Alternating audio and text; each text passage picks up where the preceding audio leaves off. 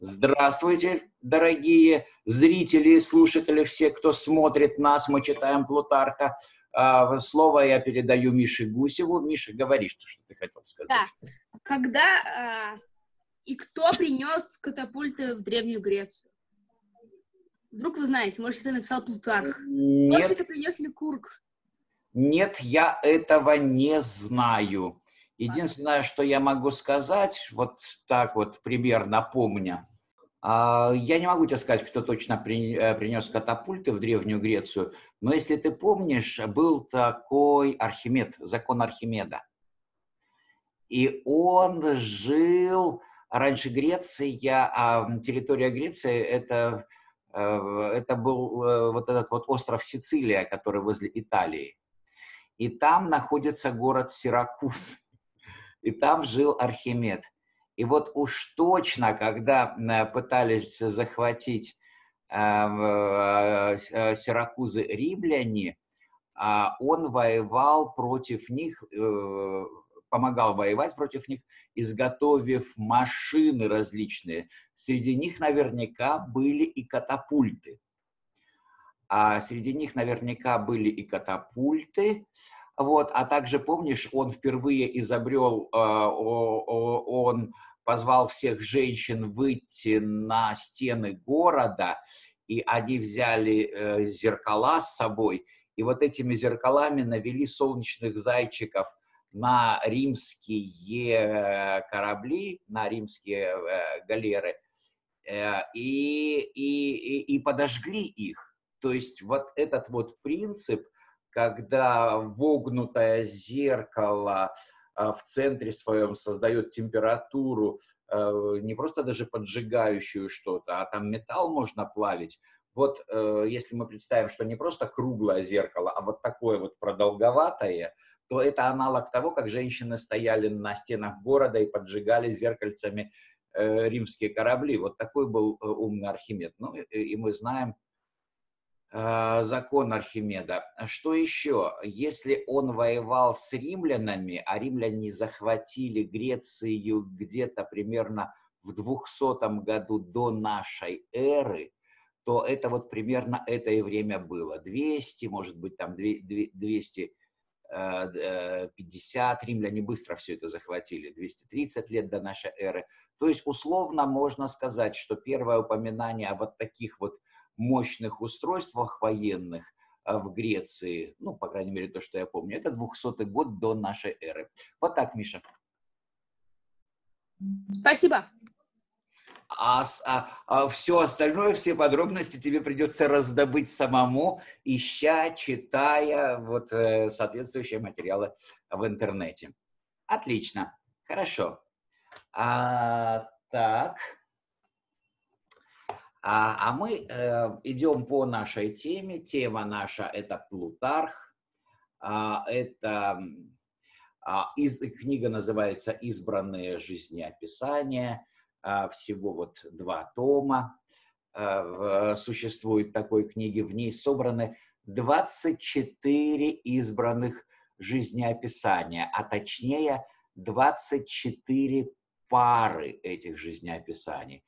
Э, почему избранные? Ну, потому что Плутарх избранно брал великих людей того времени, причем одного грека, одного римлянина, а, а, находил как можно более подробную информацию о них, делал жизнеописание одного, я имею в виду грека, делал жизнеописание другого, римлянина, выбирал он их в пары таким образом, чтобы они были похожи, несмотря на то, что жили в разные времена, похожи своими делами, ситуациями, характерами, идеалами, в конце концов.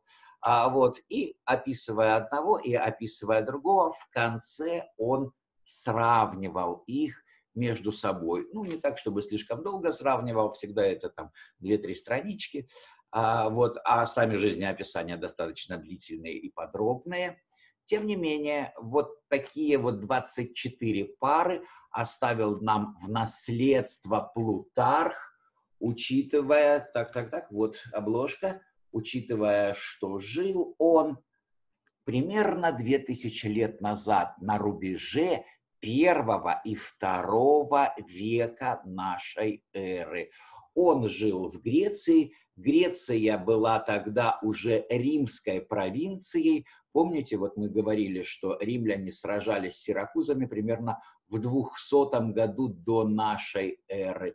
И вот дальше у Греции уже в те времена не было э, независимости, она была частью Римской империи. Впрочем, греков это устраивало, потому что это создавало порядок и некое благоденствие, процветание для жителей этих территорий э, Греции и всего вот того э, Рим, греко-римского мира, э, который располагался вокруг Средиземного моря. Римляне очень хорошо относились к грекам, они считали их своими учителями в философии, в искусстве, в культуре.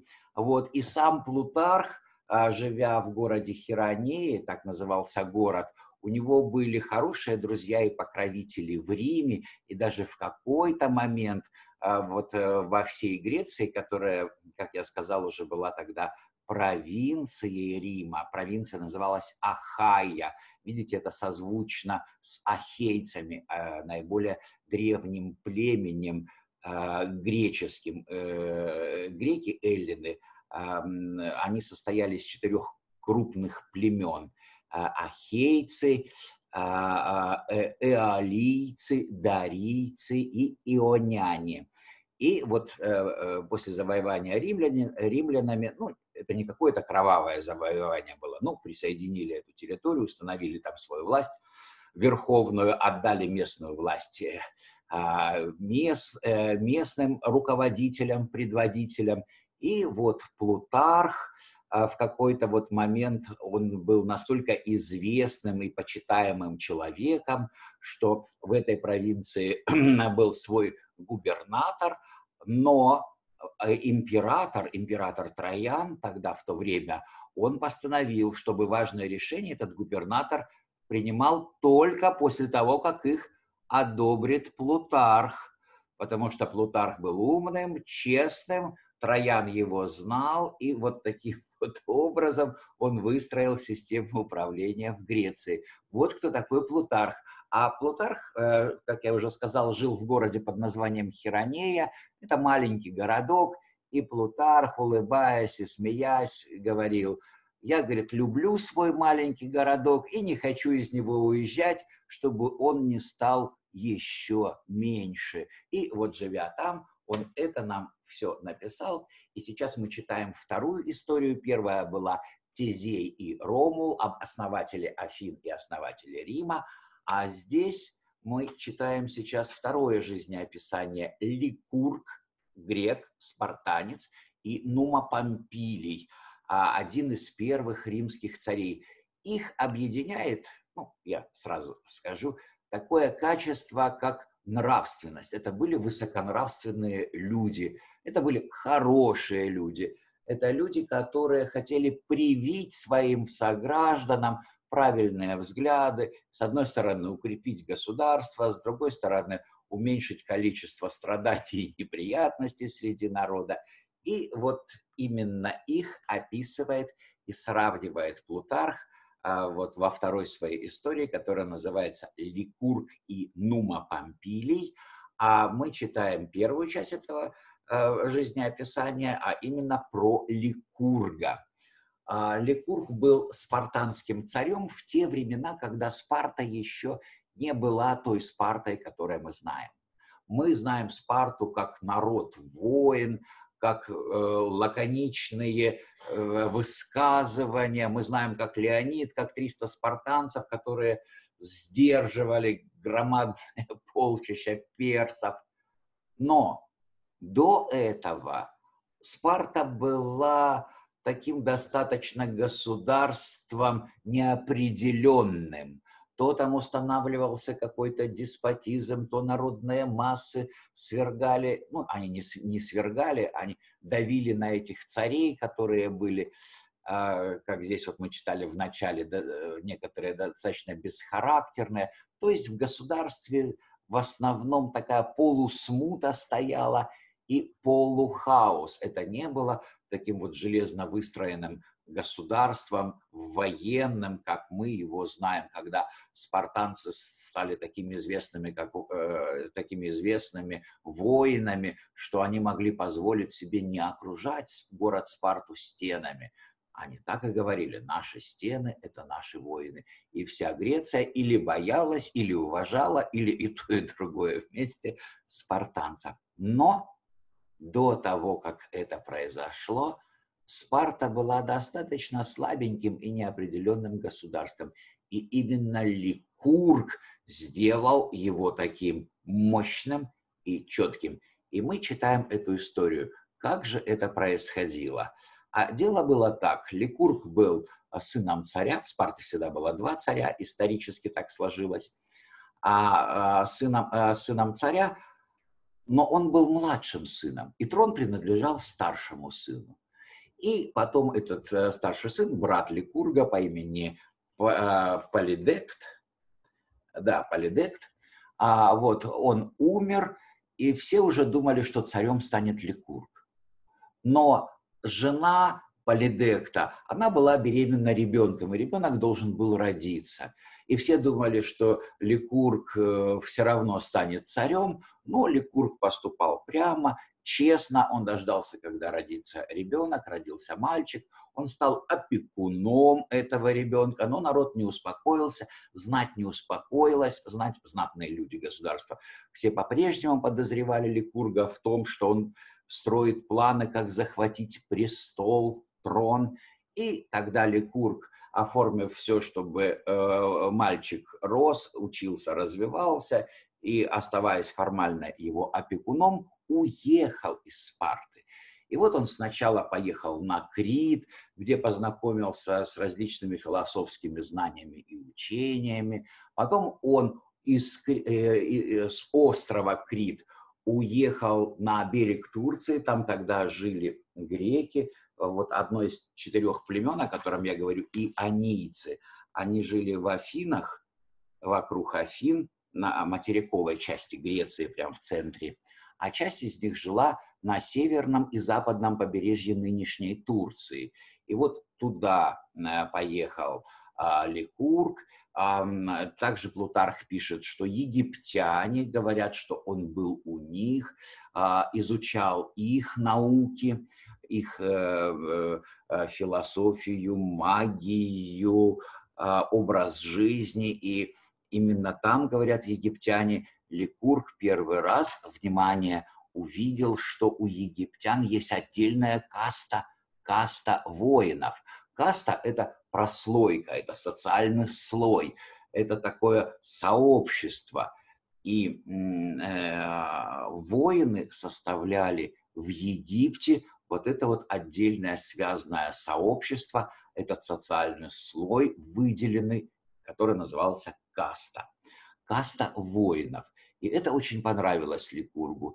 И вот то, что мы знаем спартанцев как воинов, это вот имеет корни там, в том путешествии Ликурга и в том, что он в Египте увидел этих воинов. Другое дело, что в Египте это был слой, э, э, слой э, такой общества, а Ликург сделал все общество таким, спартанское. А, а также мы знаем, что а, вот у ионийцев, а, когда вот он был, то, что я говорю, север-запад современной Турции, а, он там познакомился с Гомером, а, с произведениями Гомера. Некоторые говорят, что он лично знал Гомера, но, опять, это недостоверно. А вот то, что он там познакомился с произведениями Гомера, которые тогда знали не все греки, которые были записаны в отрывочной форме, это были очень старые, древние времена, ну, можно вообще перенести, что это мифические времена, когда Геракл основал Олимпийские игры, но можно и в исторические эм, времена так несколько пристегнуть эти события, тогда это получается, ну, примерно 800 год до нашей эры. 800 год до нашей эры, 2800 лет назад. А, а, так вот, э, тогда еще не все греки знали Гомера, это потом вся Греция его знала, уважала, любила, цитировала, и даже его называли учитель греков.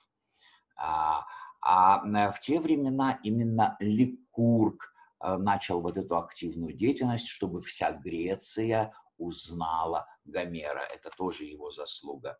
Ну и что, э, что нам еще известно, что спартанцы жалели об отъезде Ликурга, в том смысле, что большинство народа очень уважали его за всякие его хорошие качества, звали его назад, и вот он вернулся, и он обратился к народу, обратился а, к оракулу а, и э, получил права на то, чтобы начать преобразовывать спартанское общество в лучшую сторону. И Ликург сначала создал Геруссию, от слова «геронт», а, мы знаем это слово как геронтология, изучение старости. Вот он улетел, но, но обещал вернуться, нам пишет Миша Гусев. Ну, все, все так, да. История повторяется. Улетел, но обещал вернуться. А, и вот, эм, э, после того, как он создал Герусию, в которой было 30 человек, это позволило ему лучше создать баланс сил в обществе по отношению к царям было два царя, и они могли рулить вправо-влево. Если кто-то из них был слабый или глупый, то и все общество страдало. И Ликург э, решил, сказал и сделал это, чтобы общество избрало совет старейшин, и цари не имели бы права без одобрения совета старейшин принимать важные решения. И вот вместе с царями и старейшинами, это было 30 человек в государстве, которые обладали вот таким верховным правом вершить судьбы народа. Вот это то, что было в прошлой серии, в прошлом нашем чтении, э, повторение «Мать учения». Надеюсь, то, что я повторил, еще лучше позволило отложиться этим событиям а, в ваших сознаниях. Вот. А мы читаем а, дальше.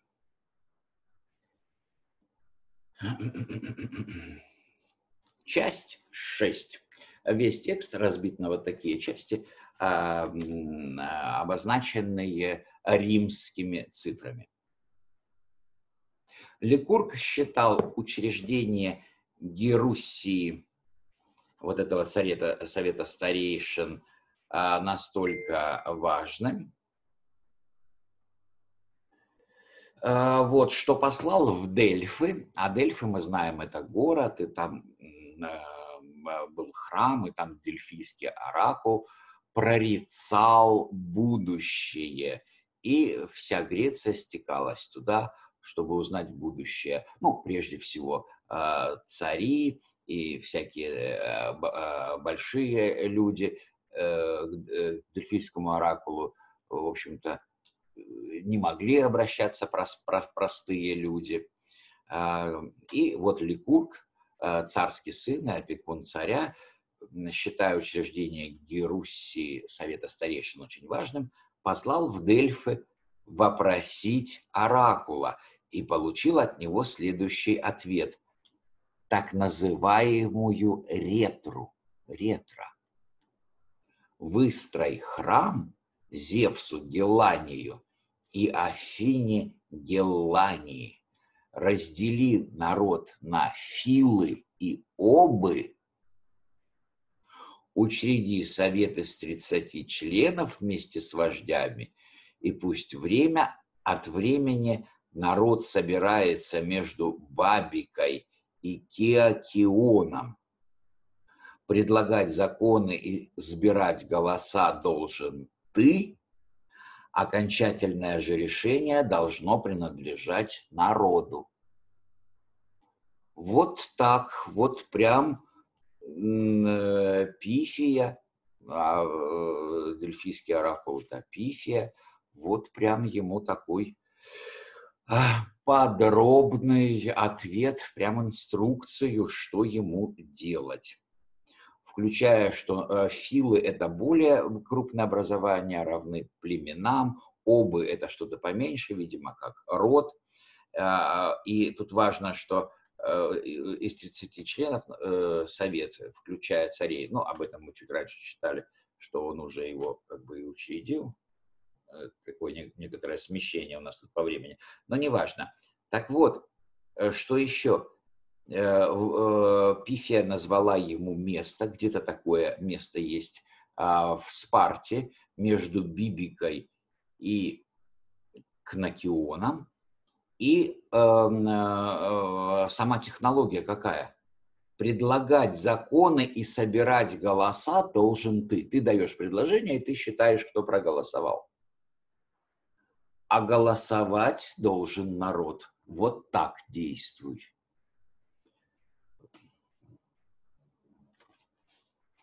Вы тоже, кстати, пейте воду. Это полезно. Читаем. А, э, итак,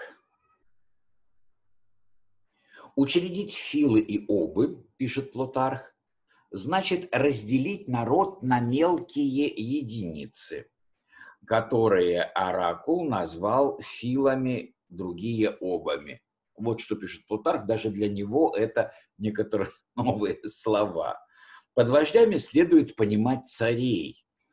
А созывать народное собрание выражено словом «апеладзейн». А по мнению Ликурга, первым внушил ему мысль издать законы Аполлон Дельфийский. Вот как интересно, да? Созывать народное собрание выражено словом, пишет Плутарх, и приводит старинное даже для него греческое слово апелладзейн. А мы знаем, это же апелляция. Апеллировать к кому-то – это обращаться к кому-то с тем, чтобы он дал свою реакцию в виде слова, действия, ну или хотя бы нахмурил лоб и что-то жестами показал. Но в любом случае мы апеллируем к кому-то или к чему-то. К чему-то это к идеалам свободы, например, к кому-то это к народу, к царю. Вот когда я родилась, это, родилось это слово. Апелайдзен. Созывать народное собрание выражено словом апелайдзен в эти времена, когда Ликург создавал свою систему. Вот. А Бабика и Киакион называются в настоящее время энунтом. Энунт. Э, слова Бабика и Киакион не знакомы Плутарху, ну, точнее, знакомы как какие-то старинные названия, и он пишет, Бабика и Киакион называются в настоящее время Энунт. Ну, Энунтом. Энунт. В настоящее время это не наше время. Это время, отстоящее от нас на две тысячи лет.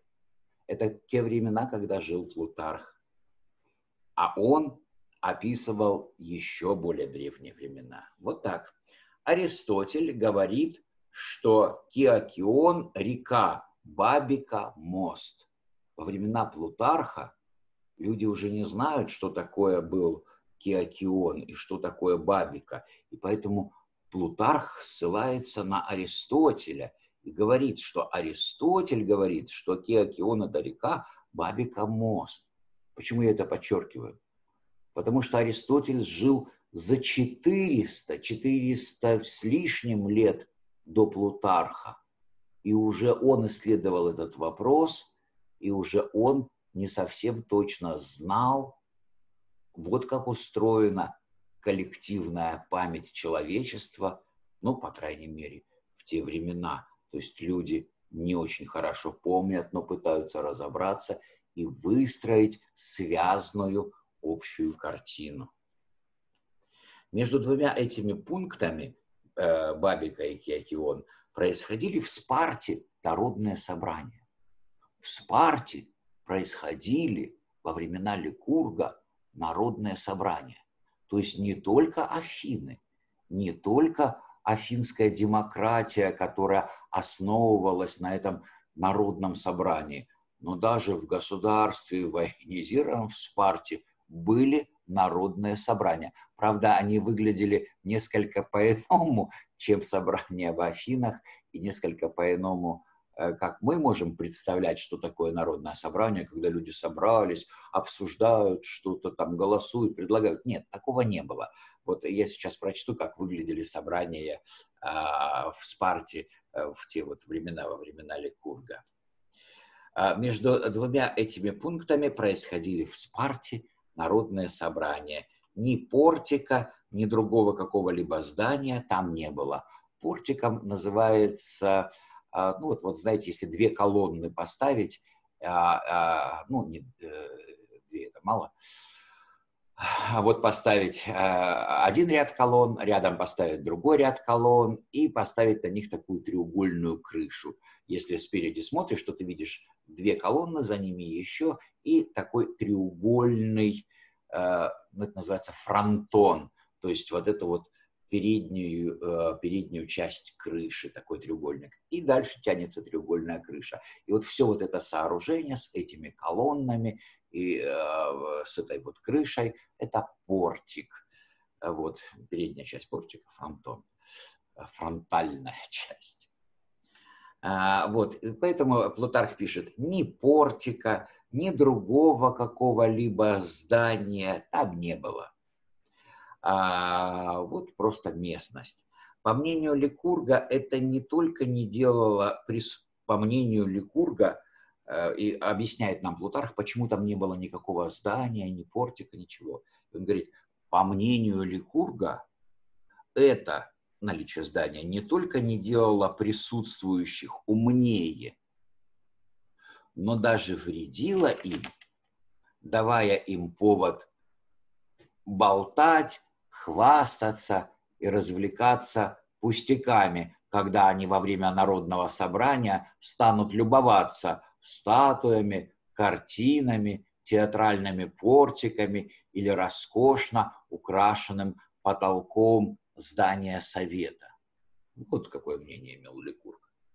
В народном собрании никто, обратите внимание, не имел права высказывать своего мнения. Вот тебе и народное собрание. Пришел, стой, молчи. Да, так было в Спарте. В народном собрании никто не имел права высказывать своего мнения. Народ мог только принимать или отвергать предложения геронтов и царей. Вот такие были правила. Стой, слушай, и затем или принимай, или отвергай то, что тебе предлагают. Вот такое было народное собрание в Спарте во времена Ликурга, э, до того, как Спарта превратилась в военное государство.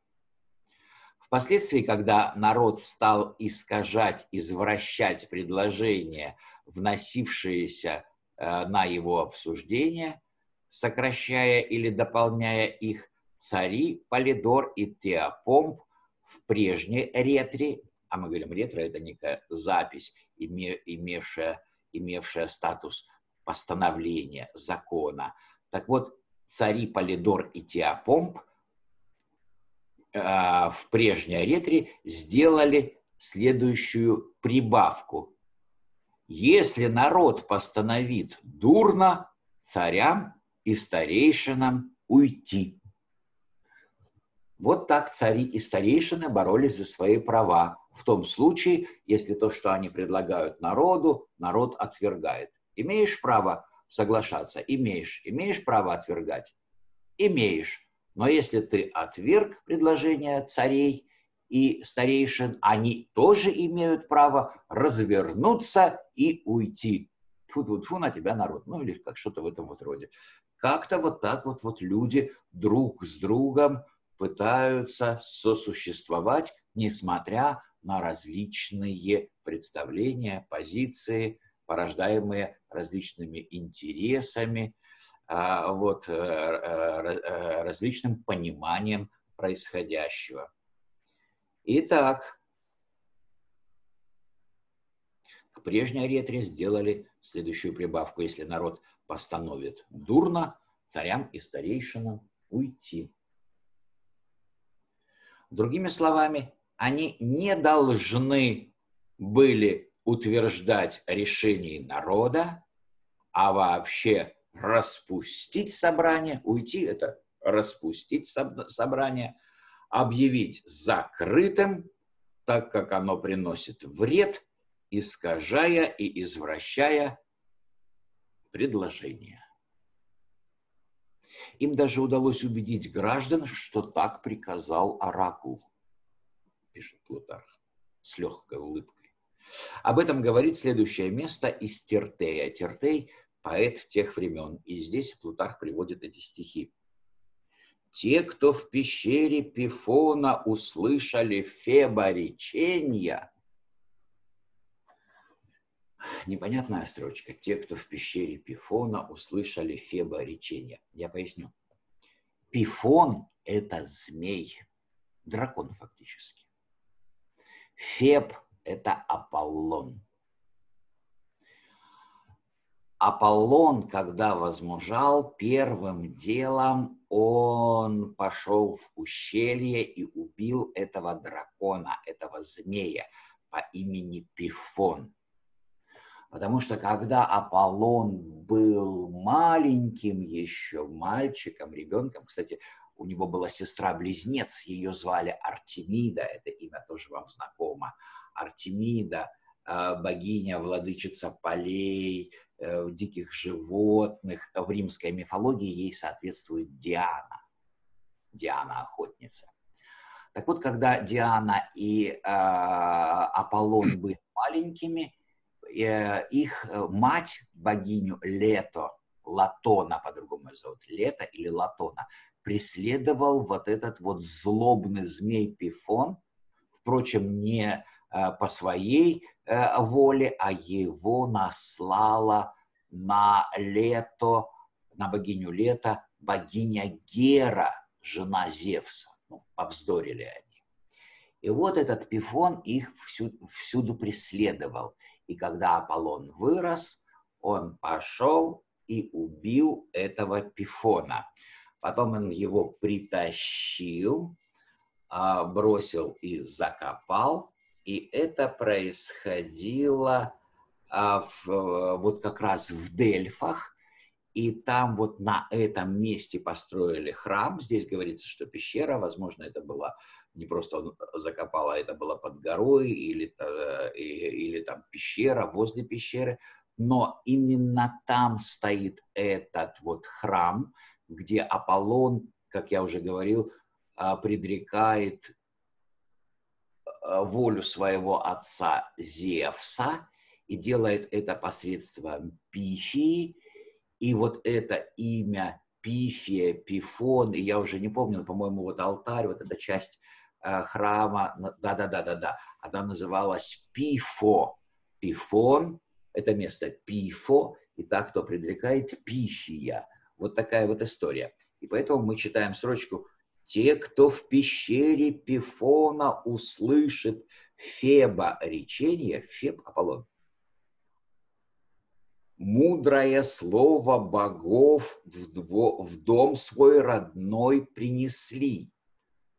Пусть в совете царя, которых боги почтили, первыми будут пускай милую Спарту хранят, с ними советники-старцы, за ними мужи из народа, те, что должны отвечать речью прямой на вопрос.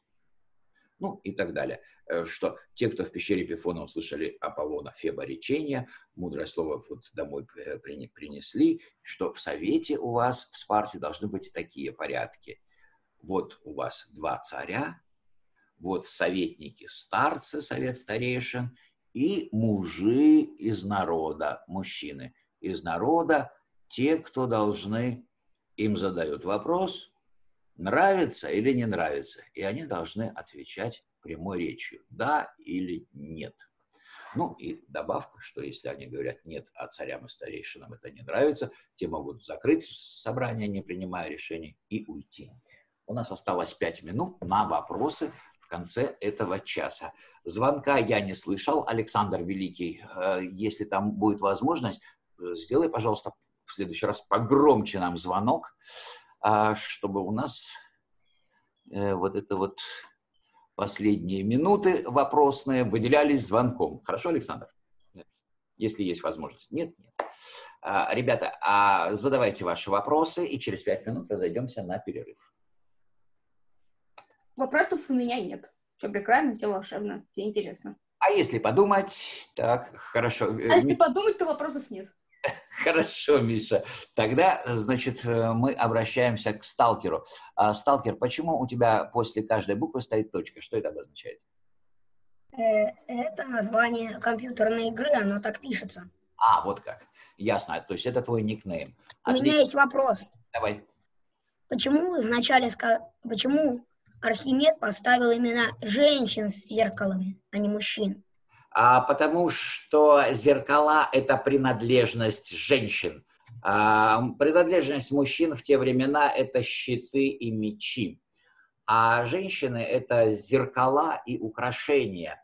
И даже есть такая история, что а, э, когда мать не хотела отпускать Ахиллеса воевать под Трою, его отвезли э, к родственникам на дальний остров и даже переодели девушкой. Он а, был... да-да-да, точно! И там вот были зеркала и бусы, и положили меч. И, точно. конечно, Ахиллес начал рассматривать меч. Точно! Они... И там положили, и, э, и, а для того, чтобы вычислить Ахиллеса, Агамемнон, э, по-моему, Агамемнон там был э, вождь всего этого войска, вместе с Одиссеем хитроумным, Одиссей самый умный, самый хитроумный среди греков той поры, они приехали туда под видом купцов и разложили вот то, что вот Миша там подсказывает, бусы и зеркала, и щит и меч, и все девушки стали смотреть на зеркала и бусы, и только одна девушка – замаскированный Ахиллес был под девушку, прям вот остановилась возле этого щита с мечом и смотрит, смотрит. Но а, а, Одиссей, недаром он был хитроумный, он придумал еще. Они ударили в барабан и закричали «Враги! Враги наступают!» И что произошло? Все девушки убежали, а вот эта девушка, которая стояла и смотрела на меч щитом, схватила щит и меч и бросилась навстречу врагам. И тогда, а, так ты, значит, этот э, Ахиллес, вот его взяли, собрать в армию. Почему? Потому что было предсказание, что если Ахиллес не будет в войске Агамемнона, то тому победы не видать. И даже несмотря на то, что Ахиллес был в войске Агамемнона, понадобилось 10 лет. И вот когда вот мы читаем Илиаду, Илиада описывает последние, я уж не помню, ну, примерно там 40 или там 60 дней после того, как прошло 10 лет вот этой битвы под стенами Трои. И вот тогда ее заверш... завершающая часть, заключительная, описывается в Илиаде. Одиссей был ключом к победе над троянцами. Поэтому зеркала. Женщины, берите зеркала, выходите на стены, давайте-ка попробуем. Я еще хочу э, сказать, что... Да и вообще мужчины воевали. Все мужчины же вообще на войну. Никто, а... кроме женщин, не мог держать зеркала-то. А, ну, мужчины действительно занимали э, свои боевые посты, и когда Архимед пригласил женщин, он тем еще усилил, мало то, что мужчины воюют, еще и женщины внесли свою лепту. Лепта – это название древнегреческой монеты, а в переносном смысле употребляется как вклад. Женщины внесли свой вклад в общее дело, свою лепту. А вот таким образом я хочу подчеркнуть, что вот здесь момент, что это изобрел, да, это изобрел Архимед. Сработает, не сработает, это было неизвестно. Это делалось первый раз. Первый раз в истории человечества. И благодаря гению Архимеда, который изобрел, а, наверное, ж вот так можно сделать, и проверил свое изобретение, удалось увидеть, что это все есть, что это все работает. Да, Простите, колокольчик звенит. Колокольчик звенит. Э, перерыв 10 минут. Вот, а мы э, продолжаем а, чтение Плутарха. Часть 7. Несмотря на то, что Ликург не передал государственной власти в одни руки, олигархия в чистом э, ее виде все еще продолжала заявлять о себе. А олигархия или олигархия, речь идет о системе власти. Олигархия – это, как мне вчера подсказали, перевод, э, э, я даже как-то так получилось, не задумывался, а, это власть немногих.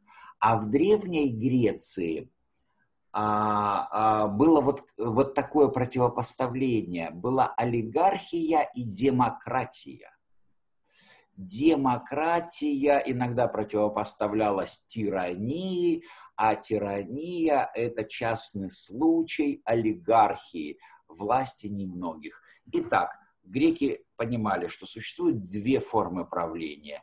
Это когда власть принадлежит всем, и народ, люди путем свободного волеизъявления, обсуждения принимают решения. Образцом такой формы правления были Афины.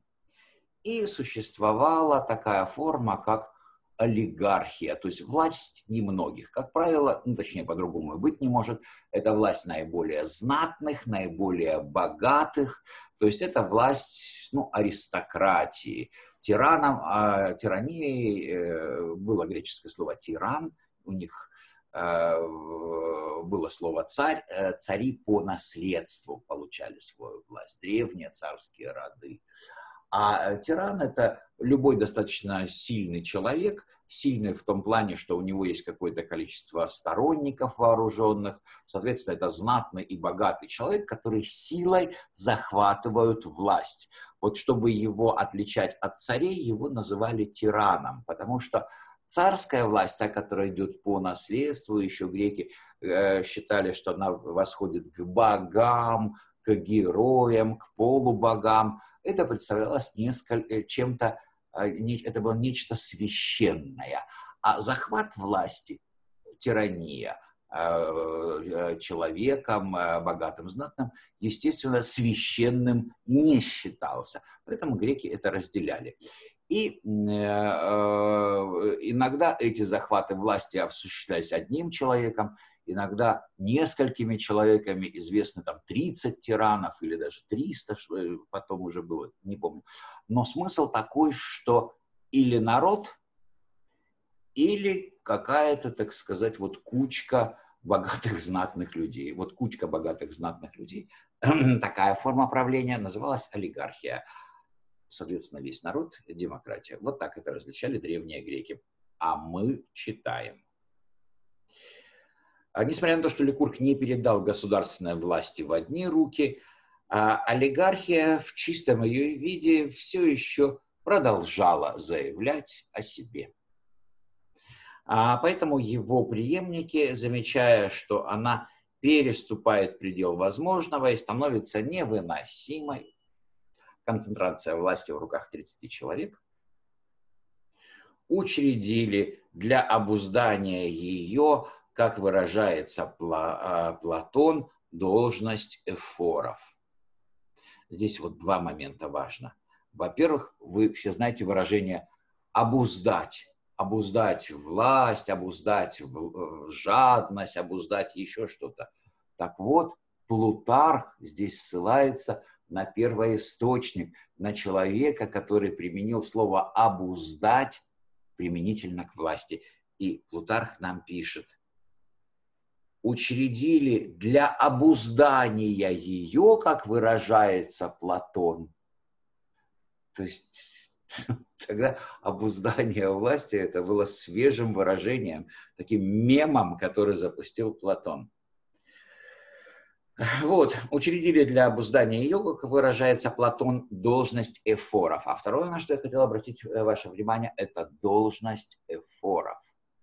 Есть цари, есть совет старейшин, и появляются еще эфоры, которые должны обуздывать вот этот аппарат власти. проявляя свою самостоятельность, становясь дополнительным центром власти, центром принятия решений. И тогда уже вот размывается вот та вот возможность, которой обладают цари и совет старейшин, что-то такое приказывать без согласования с другими. Так вот, учредили для обуздания ее, как выражается Платон. Платон – это известнейший древнегреческий философ, ученик Сократа и учитель Аристотеля. Ну да. А, а, должность эфоров. Первыми эфорами при царе Теопомпе были Элат и его товарищи, что имело место спустя около 130 лет после Ликурга. Обратите внимание на хронологию. Ликург учредил Геруссию в дополнение к двум царям, совет старейшин, и через 130 лет появилась должность эфоров, эфоры, несколько эфоров, Элат и его товарищи через 130 лет. А, говорят, жена Теопомпа упрекала его за то, что он передает своим детям меньшую власть, чем он получил сам. То есть Теопомп, царь, был согласен с тем, что нужно так преобразовать государство, ввести эфоров, которые ограничивали бы его даже царскую власть.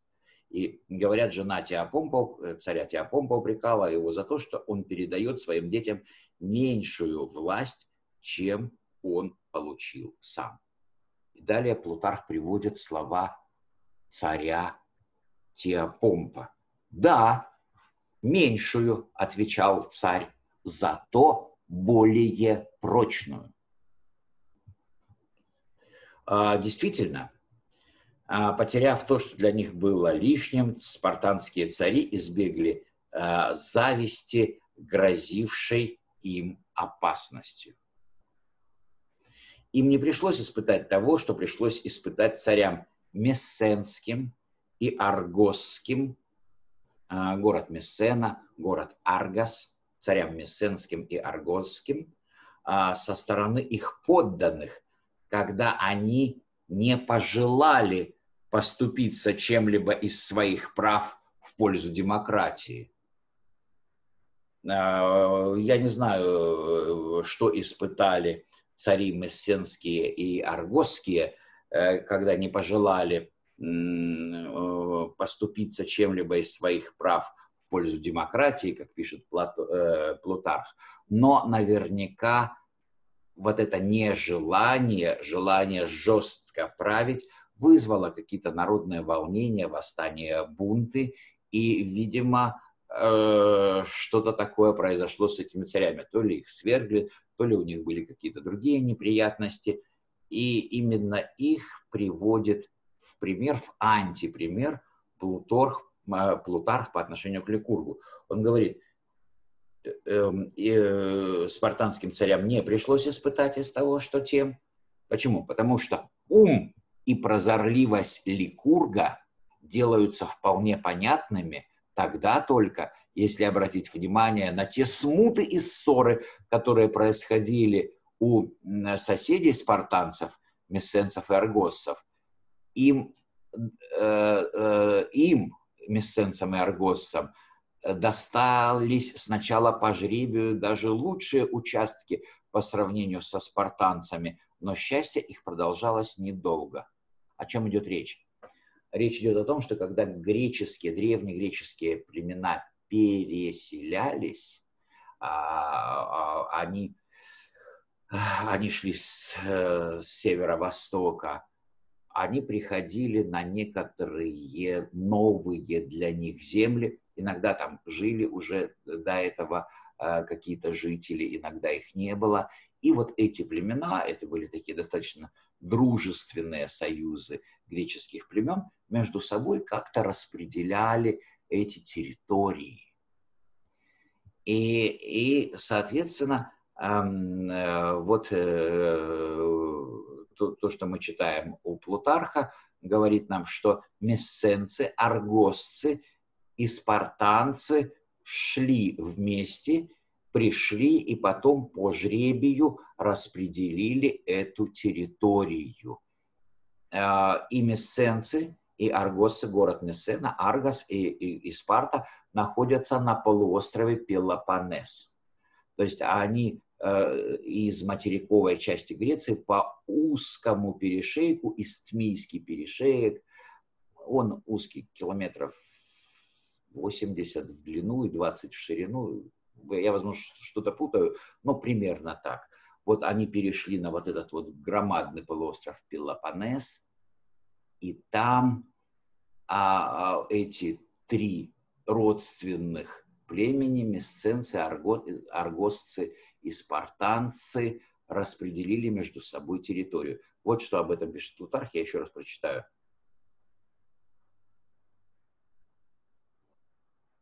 А, э, делается вполне понятным, э, если обратить внимание на ссоры и смуты, которые происходили у единоплеменников и соседей спартанцев, мессенцев и аргоссов. Им достались сначала по жребию даже лучшие участки по сравнению со спартанцами, но счастье их продолжалось недолго.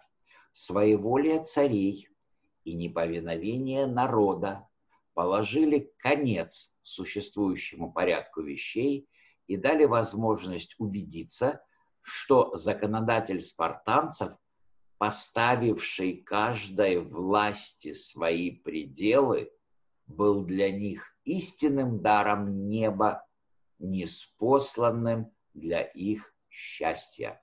Но об этом речь впереди. То есть Плутарх нам говорит, что правильное управление, заключающееся в том, что законодатель поставил каждой власти свои пределы. Власти здесь имеется в виду а, цари, совет старейшин, эфоры. А, это не является а, прямым продолжением того, что происходит в современном мире, когда различают власть законодательную, исполнительную и судебную. Так сложилось Э, за многие э, э, сот, сотни лет вот существования права в Европе, такой принцип разделения властей. Но в те времена, когда только создавались начатки этой системы под разделением властей, здесь у нас у Плутарха имеется в виду власть царей, Герусии, и эфоров. И Плутарх говорит, что правильное выстраивание вот таких отношений и правильное культивирование общества для э, развития, счастья, успеха, удачи э, народа важнее, чем э, то, что их участки земли были лучше, больше лесов или природных ископаемых или еще что-то. Это хорошо, но важнее каково управление. Ну, и это аналог того, что если какие-то люди или семьи начинают свой путь, и можно смотреть в течение 10, 20 и более лет, как они развиваются, то понятно, что это зависит, конечно, от исходных каких-то позиций, с которых они начинали, но больше, конечно, зависит от их ума, активности, работоспособности, знаний, то есть вот человек это и есть носитель этого всего, и это, конечно, очень сильно влияет на результаты, э, получаемые им в его жизни. Об этом пишет э, Плутарх на примере народа спартанцев. Вторым из преобразований Ликурга и самым смелым из них было деление им земель. Неравенство состояний было ужасное. Масса нищих и бедняков угрожали опасностью государству. Под государством, когда э, Плутарх произносит слово «государство», он имеет в виду устойчивость общественной жизни, устойчивость властью, власти, некий порядок, э, господствующие на этой территории, выражающиеся ну, в некой обычной, естественной, каждодневной бытовой э, жизни. И, э, соответственно, когда какое-то количество есть обездоленных людей, недовольных, э, или вот то, что вот он пишет, нищих и бедняков, а нищие и бедняки в древнегреческие времена, это когда нет э, ни электричества, ни больниц, ни магазинов, ни чего-то там еще. То есть это действительно такая большая проблема, беда. Она всегда проблема и беда, но в те времена она еще более такая жесткая для устойчивости хода вот этой обычной повседневной жизни. Поэтому Плутарх пишет, Неравенство состояния было ужасное, масса нищих и бедняков угрожали опасностью государству, а, между тем, как богатство было в руках немногих. Желая уничтожить гордость, зависть, преступление, роскошь и две самые старые и опасные болезни государственного тела – богатство и бедность, он, Ликург, убедил сограждан отказаться от владения землею в пользу государства. В те времена, особенно когда мы говорим о спартанцах, где все население, ну вот полноценных, полноправных граждан спартанских э, было порядка 8 тысяч человек, это ну, крошечная цифра, а он убедил всех отказаться от того, чтобы земля была в частном владении, чтобы они все это сдали в некий общий фонд, которым владеют они все, подразумевая, что это они все и есть государство.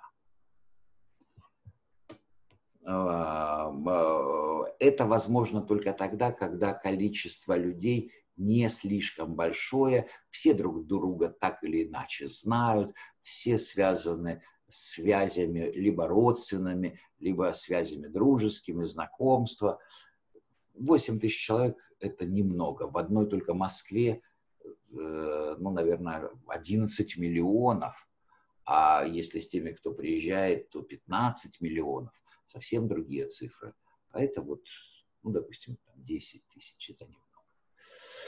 И, соответственно, тогда э, каждый человек может принимать участие в государственном управлении, потому что когда ты стоишь на этом поле, и цари тебе предлагают да или нет, и ты говоришь да, и ты говоришь нет, и они уходят, и прерывают собрание, если недовольны, это все равно ты участвуешь в государственном управлении.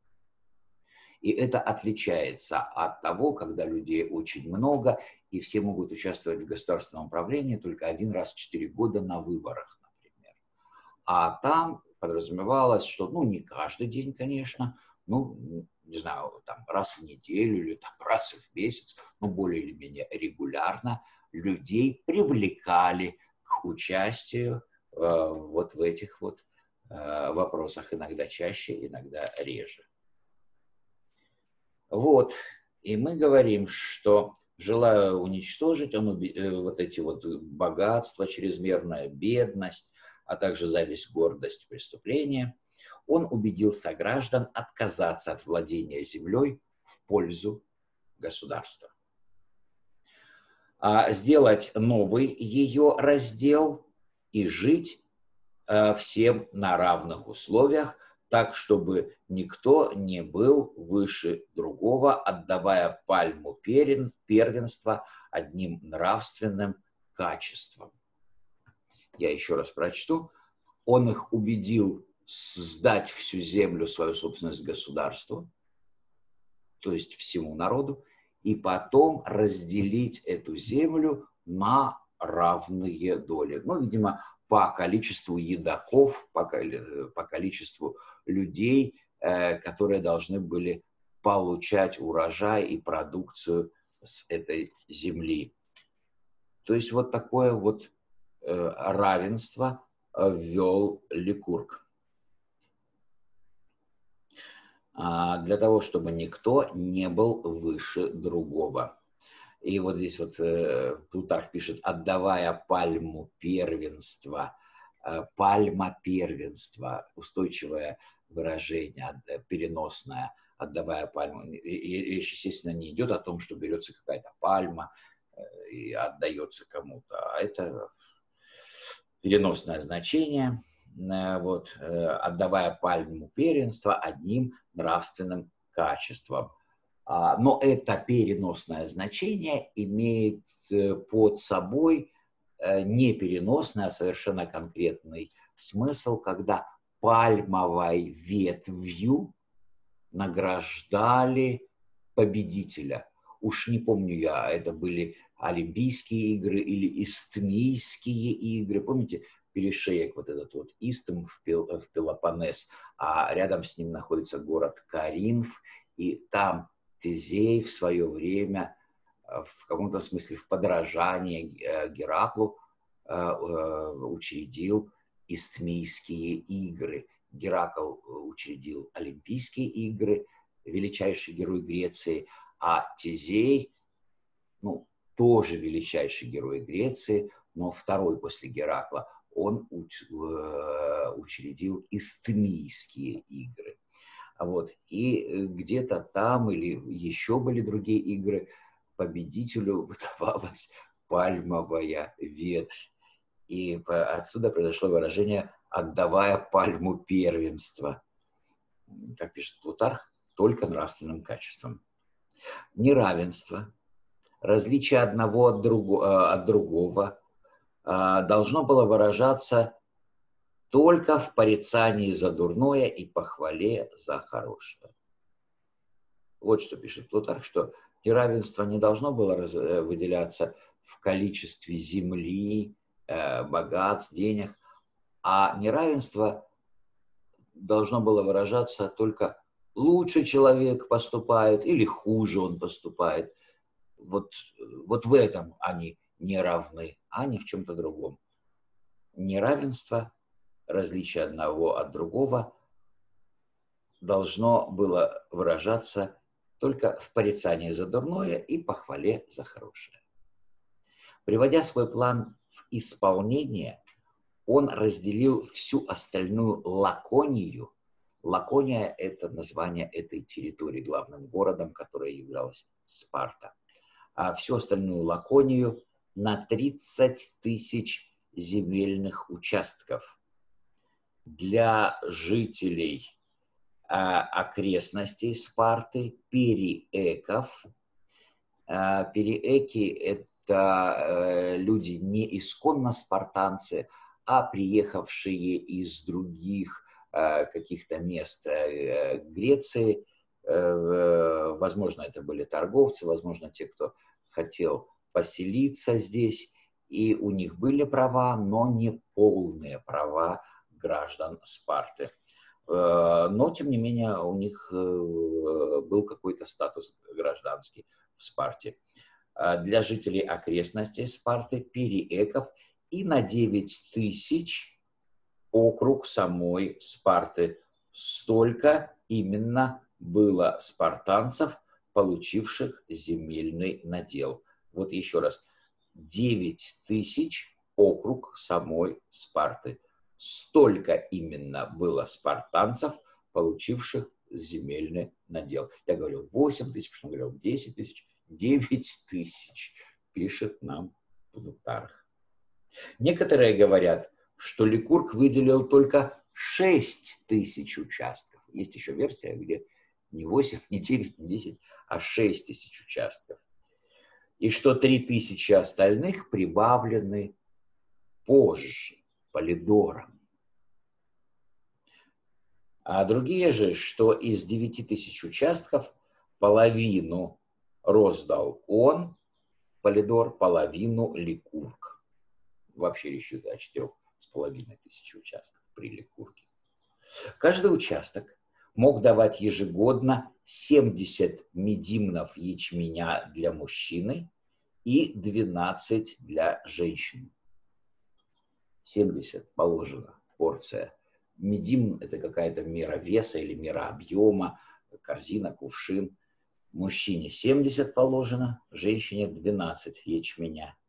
Кроме того, некоторое количество вина и масла давал этот участок, чего, по мнению Ликурга, было достаточно, чтобы прожить не болея, в добром здоровье и не нуждаясь ни в чем другом. Говорят, именно, э, именно он возвращался потом домой. А, говорят, когда он возвращался потом домой и проходил по Лаконии, где только что кончилась жатва, он увидел ряды снопов одинаковой величины и сказал с улыбкой, обращаясь к своим спутникам, что вся Лакония кажется ему наследством, которое только что разделили поровну многие братья. Девять. Глава девять. Ну, под, под глава девять. Чтобы окончательно уничтожить всякое неравенство и несоразмерность, он желал разделить движимое э, э, имущество, но видя, что собственнику будет тяжело лишиться своей собственности прямо, пошел окольным путем и сумел обмануть своими распоряжениями корыстолюбивых людей. Прежде всего, он изъял из обращения всю золотую и серебряную монету, приказав употреблять одну только железную монету. Но и она а, была... Что?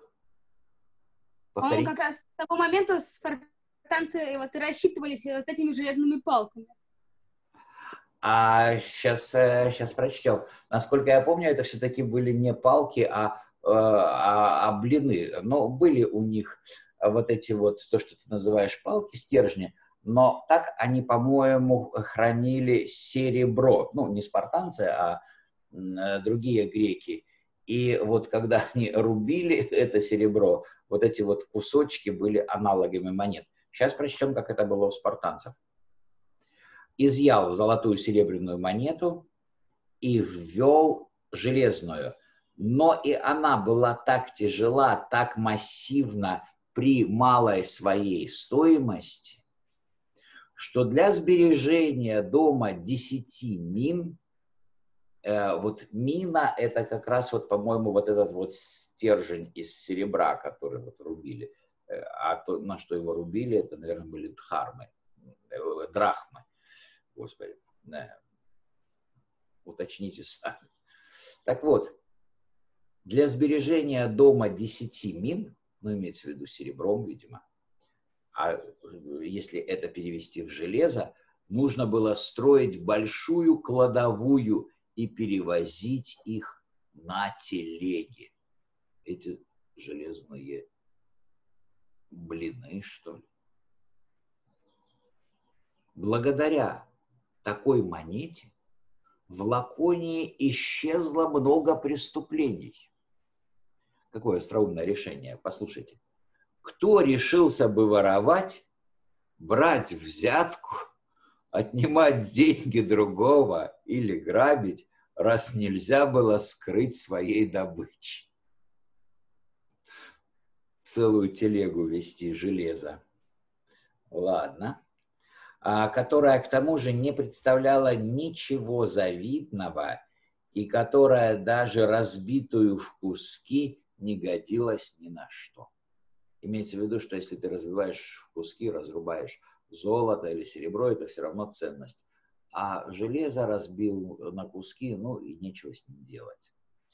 Говорят, Ликург велел опускать раскаленное железо в уксус.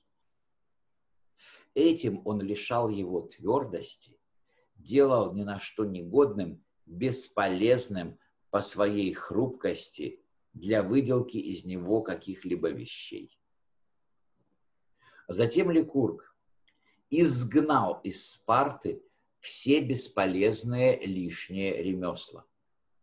Впрочем, если бы даже он не изгонял их, большая часть из них все равно исчезла бы сама собой вместе с введением новой монеты, так как их вещи не нашли бы себе сбыта, железные деньги не ходили в других греческих государствах.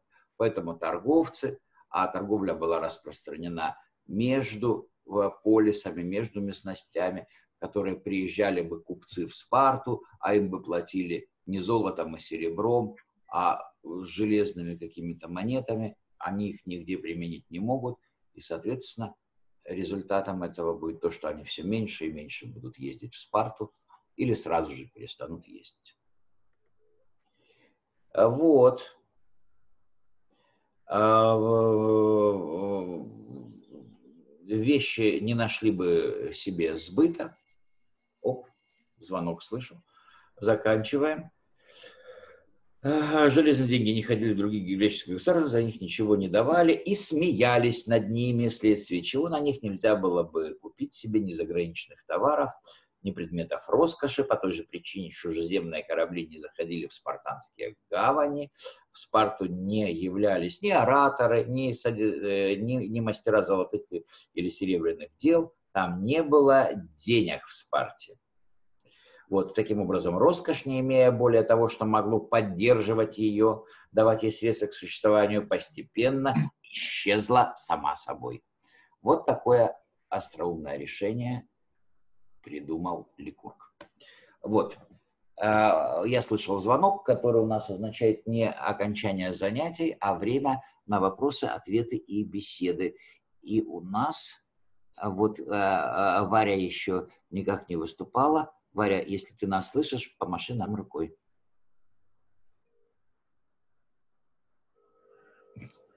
Вот Варя так помахал. Ладно, хорошо, спасибо, отлично.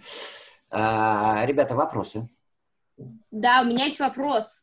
Давай. А вот как называл, вот а, как пишется эта мера веса? Там вот для мужчин вот 70, вот а, как пишется эта мера веса? А, медимн. Медимн. Спасибо. Да. И еще нам встречалась мина. А, мина – это, по-моему, и мера веса, и название монеты. Ну, почему я говорю и мера веса, и название монеты? Потому что все монеты в начале это, ну, не все, а, но часто такое было, что сначала некий вес, а потом это называлось монетой. Э, или же, ну, не буду вдаваться в подробности, да, Нина. И еще у них были деньги, которые назывались, да и сейчас единица э, греческая денежная называется драхма. Да.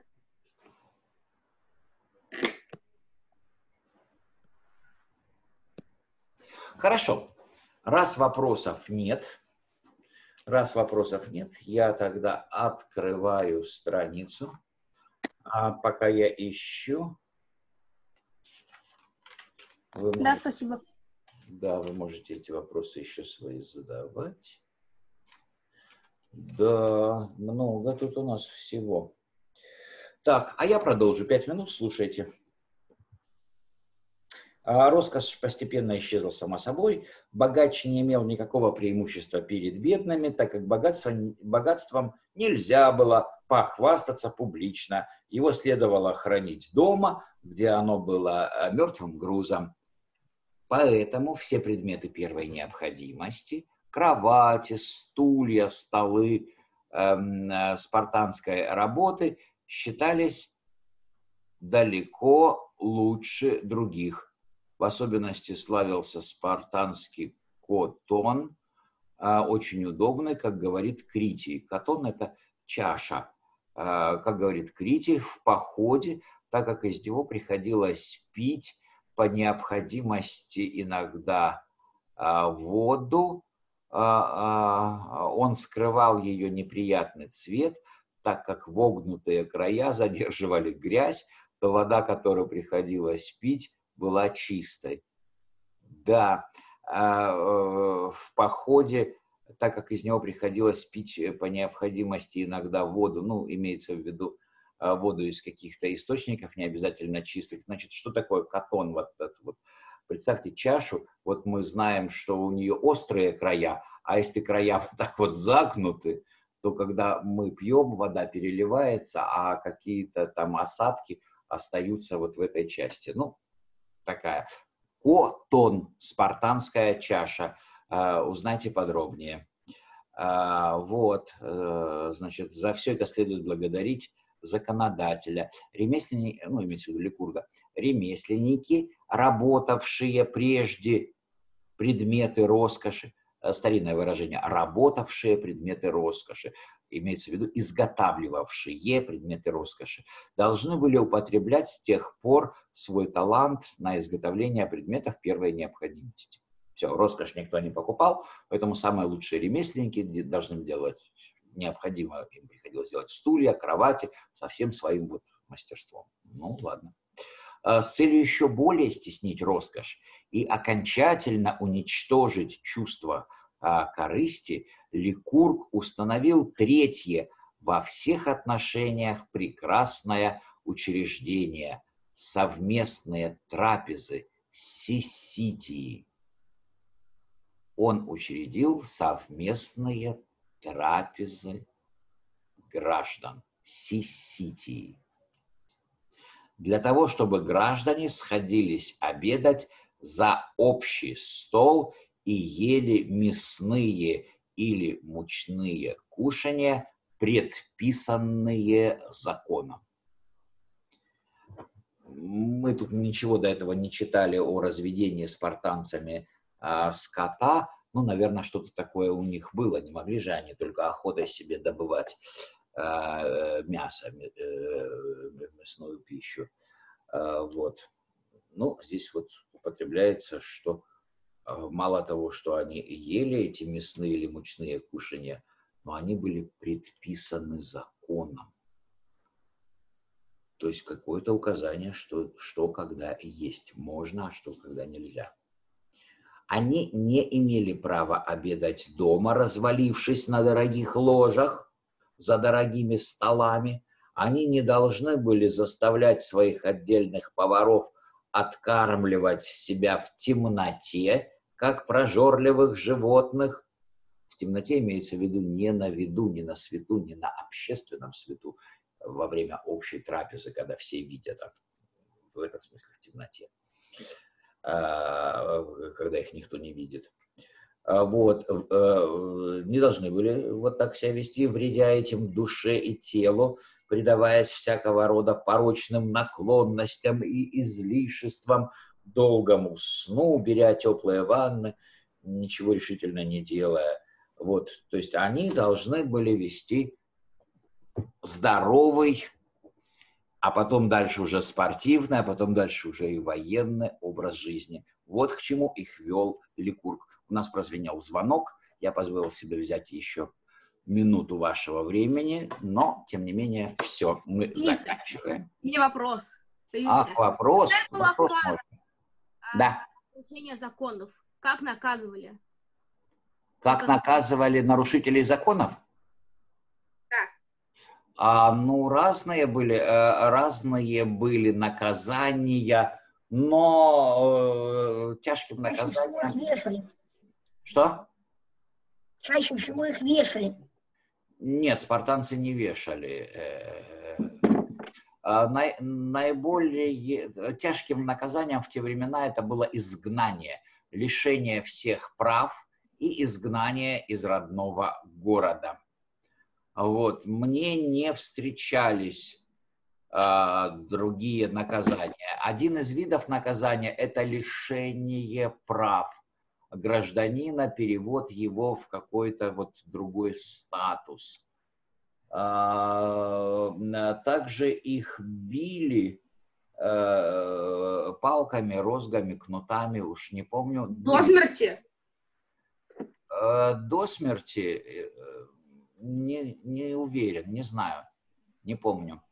Я просто знаю, что даже когда вот мальчики, ну вот ваших лет, может быть, чуть постарше, у них было такое испытание, что их били этими палками, секли, и там были случаи, когда засекали до смерти.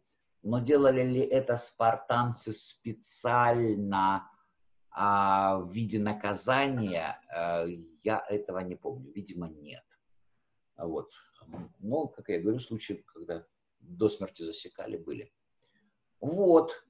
А, была ли смертная казнь? Не помню я такого у спартанцев. У римлян было, помните, вот этот вот, вот э, такая связка прутьев, называются фашины, и в нее засун топорик, ликторы ходили с этим. А, ликторы – это как охрана, охрана консулов, а потом, может быть, и императоров, ликторы. Так вот, э, что это означало? Вот этими прутьями они секли провинившихся, а наиболее, за наиболее тяжкие преступления вот доставался из середины этих прутьев топорик, и ему отрубали голову. То есть вот такие наказания. А спартанцев, вот, по-моему, смерть... Ну, римлян еще могли распинать, у римлян могли, а, как у собаку. Римлян, ну, у римлян, да. Это казнь... Но это редко было, это было достаточно редко. Потому что это вообще казнь для собак. Это нужно было Нет. смачно опозориться это не было, это не было редкой казнью, и когда подавили э, восстание Спартака вдоль Аппиевой дороги, это главная дорога, ну, вся Римская империя была вот связана дорогами мощенными, и вдоль Аппиевой дороги распяли пять тысяч рабов. Это была массовая казнь. Вот. Но это была именно казнь для рабов, это была позорная казнь. А, Жутко позорная, ужасно позорная. Да. Это было ужасно. И, и еще, видимо, у спартанцев было такое, что людям давали право покончить с собой, совершить самоубийство, мечом заколоться. Наверное, такое тоже было. Вот, интересная тема э, под названием наказание, система наказаний, в скобочках казней у спартанцев кто ее сам раскопает, ну, как-нибудь расскажет нам или в это воскресенье, или дальше. Хорошо, на этом все, давайте остановимся, э, заканчиваем. Объявляю э, конец нашему сегодняшнему занятию. Встретимся уже в воскресенье на конференции. Да, спасибо большое. До свидания.